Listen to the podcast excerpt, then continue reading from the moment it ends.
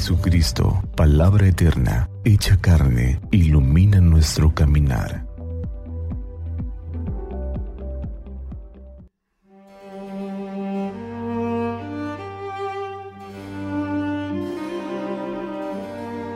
Del Evangelio según San Juan.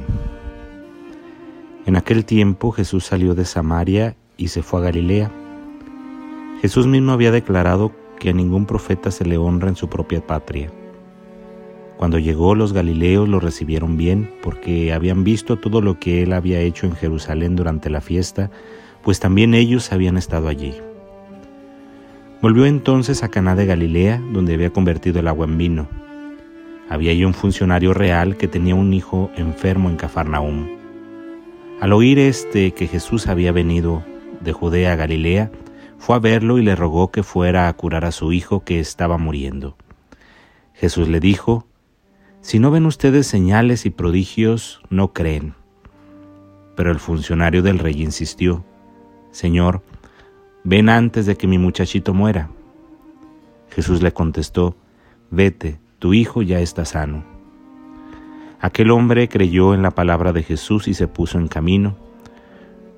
Cuando iba llegando, sus criados le salieron al encuentro para decirle que su hijo ya estaba sano. Él les preguntó a qué hora había empezado la mejoría. Le contestaron, ayer a la una de la tarde se le quitó la fiebre. El padre reconoció que a esa misma hora Jesús le había dicho, tu hijo ya está sano y creyó con todos los de su casa. Esta fue la segunda señal milagrosa que hizo Jesús al volver de Judea a Galilea. Palabra del Señor. El texto del Evangelio de San Juan nos narra este milagro en donde en el mismo Evangelio de San Juan todo comenzó. Caná de Galilea, donde Jesús por primera vez mostró la presencia de Dios y la gloria del Señor en la tierra al realizar una obra milagrosa. Llama la atención que es un hombre poderoso quien se acerca a Jesús, tal vez con el interés ciertamente surgido de la necesidad y la desesperación experimenta por su hijo enfermo, de acercarse a Jesús para que él logre un milagro que favorezca a su hijo.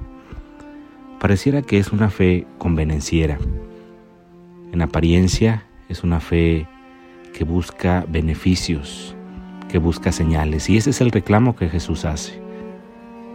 El reclamo de Jesús tiene que ver con esta invitación a vivir más allá de la mera conveniencia o de la mera necesidad de responder o de solucionar algún problema por medio de la acción divina.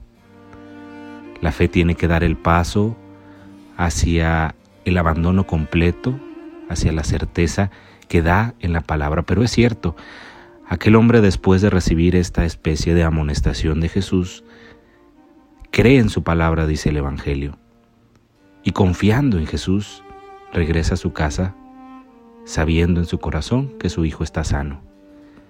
Porque Jesús, aunque reclama esta especie de fe inmadura, no desatiende las súplicas de quien se acoge a Él. Tal vez en nuestros días en nuestra experiencia de vida, en nuestros momentos difíciles, nosotros acudimos al Señor como nuestro único y nuestro último auxilio. Cuando nuestras fuerzas no dan para más, cuando sentimos la desesperación y el peso, el agobio de las necesidades y el sufrimiento, nosotros como aquel hombre tal vez tendemos a buscar refugio en Dios. La fe no necesariamente significa tener certezas intelectuales de que podemos lograr las cosas. Es más bien un abandono del corazón a esa presencia misteriosa que nos alienta. Es esa fuerza que surge desde el interior del corazón cuando en medio de las dificultades nos sentimos amados y acompañados y eso nos da la fortaleza necesaria para seguir caminando, luchando en contra de las adversidades de la vida diaria.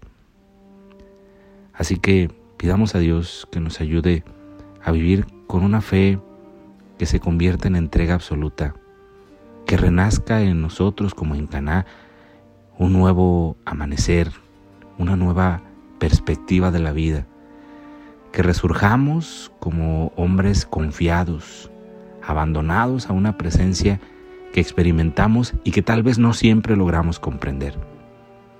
Que la experiencia de vivir y de sentirnos amados nos haga sentirnos también así, invitados a vivir esta experiencia y a compartirla con los demás.